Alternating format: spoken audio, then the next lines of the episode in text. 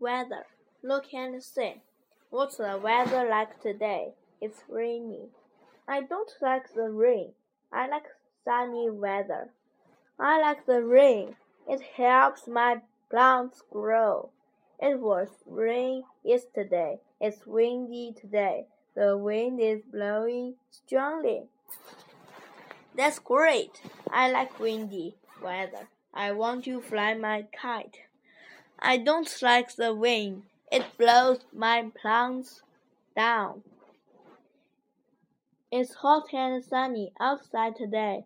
I don't like hot weather. I like the rain and the wind. I like the sun. It makes my plants strong. Mm.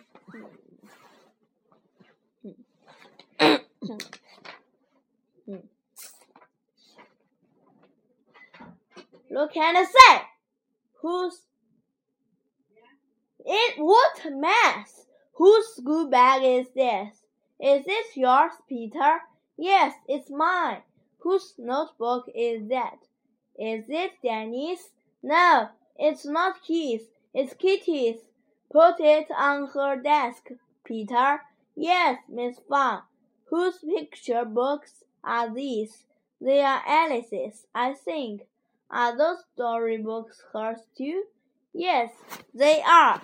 Put all of her books on her desk. Okay, Miss Fang.